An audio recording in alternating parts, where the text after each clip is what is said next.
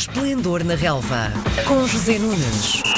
Segunda-feira é dia de José Nunes na manhã da RDP Internacional. Bom dia. Bom dia, Miguel. Bom, o campeonato ia, no, fundo, uh, acabou a temporada este ano com um, um jogo fantástico, na minha perspectiva. Vamos primeiro à leitura do jogo. O que é que achaste daquilo que viste ontem no Jamor?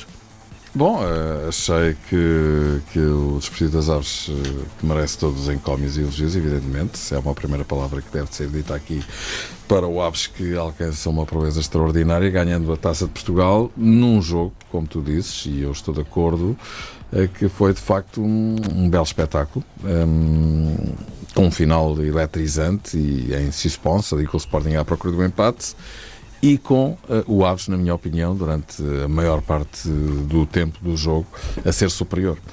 Mais ligado, mais organizado, mais fresco, uh, mais forte mentalmente.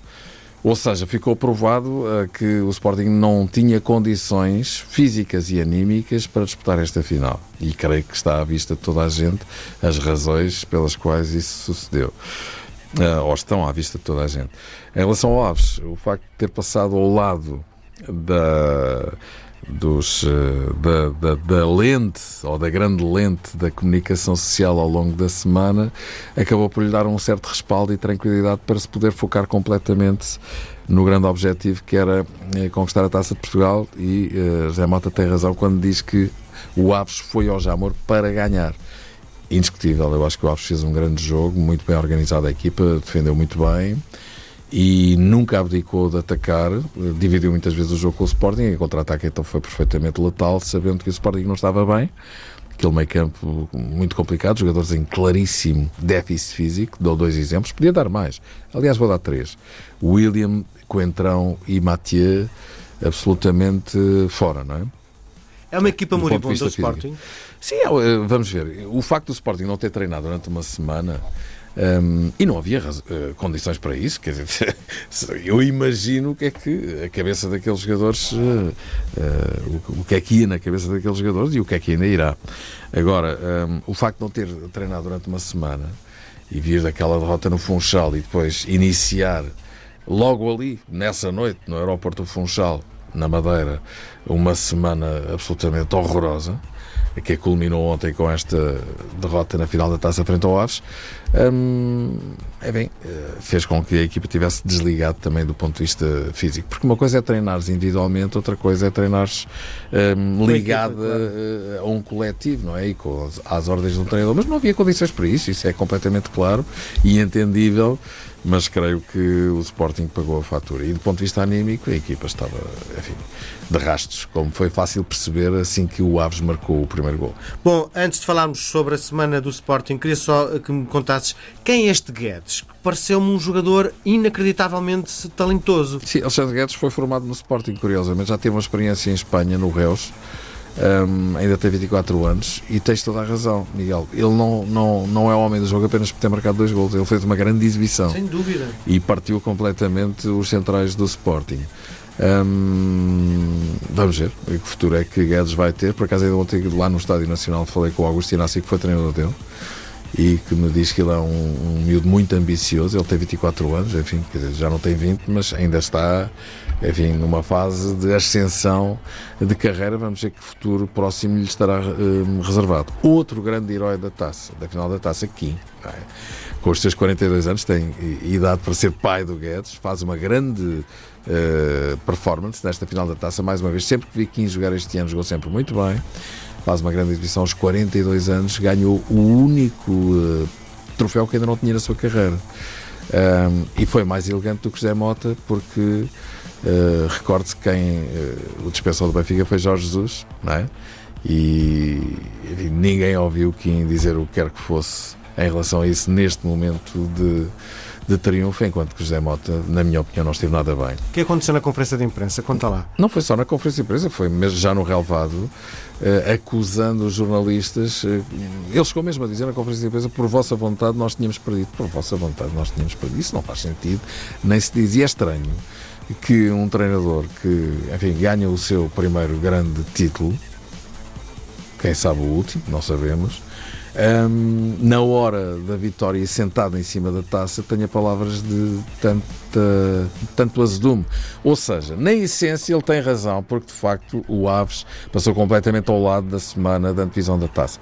Mas também é preciso perceber que a potência da crise do Sporting foi de tal ordem foi tema de telejornais, não é? Quer dizer, passou à frente de coisas até eu diria bem importantes, portanto, enfim, creio que não, não fez sentido mais a mais a forma repetitiva e, e, e, muito reiterada eh, e muito azeda, como José Mota não aproveitou o, o, grande momento da sua carreira para desfrutar, preferindo disparar na direção da, da comunicação social. Creio que não lhe ficou bem. Bem, vamos falar então do momento do Sporting, já com pouco tempo. Uh, tu não achas que foi um exagero uh, a quantidade de tempo que foi gasto nos canais de televisão a falar sobre esta crise? Uh, porque eu sempre que liguei a televisão era o Sporting que estava a dar como já te disse, hum, não há dúvida que foi uma coisa que eclodiu de uma forma absolutamente brutal.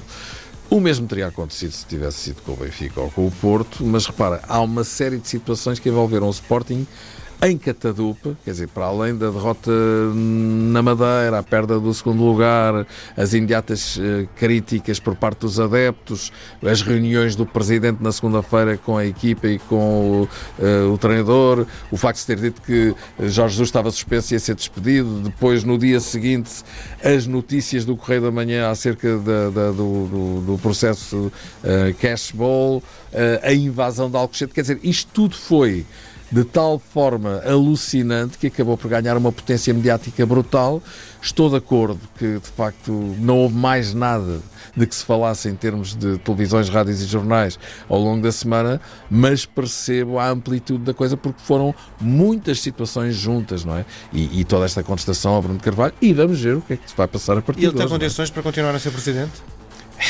Eu nunca vi uh, um presidente ser tão contestado e manter-se no lugar, porque todos os quadrantes e latitudes uh, da nação sportingista, pelo menos em termos mediáticos, estou a falar dos notáveis, muitos deles andaram com ele ao colo durante 5 anos e em dois dias mudaram o chip, também não deixa de ser estranho, não é? Um, é questão dos jogadores não terem qualquer relação com ele, o treinador, uh, os um, investidores, veja-se o que disse Álvaro Sobrinho, Zé Maria Ricciardi, eu penso que, enfim, olhando com toda a frieza, é verdade que ele está respaldado pela, pelos resultados eleitorais, mas fica evidente que as coisas mudaram radicalmente, não é? E o comportamento dele também ajudou a que elas, eh, as coisas tivessem mudado.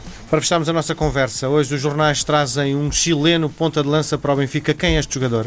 Bom, eh, este Cacilhão é um jogador forte, poderoso. O Benfica precisa de um jogador com essas características desde que perdeu o Mitroglou. É verdade, tem lá Rimarés, poderá estar na calha à sua venda. Eh, percebe-se que o Benfica está a fazer um esforço rapidamente para compor o plantel. Vê os jogadores que já chegaram, é Boei, Vlaco Dimos, fala-se em Conte e também um central.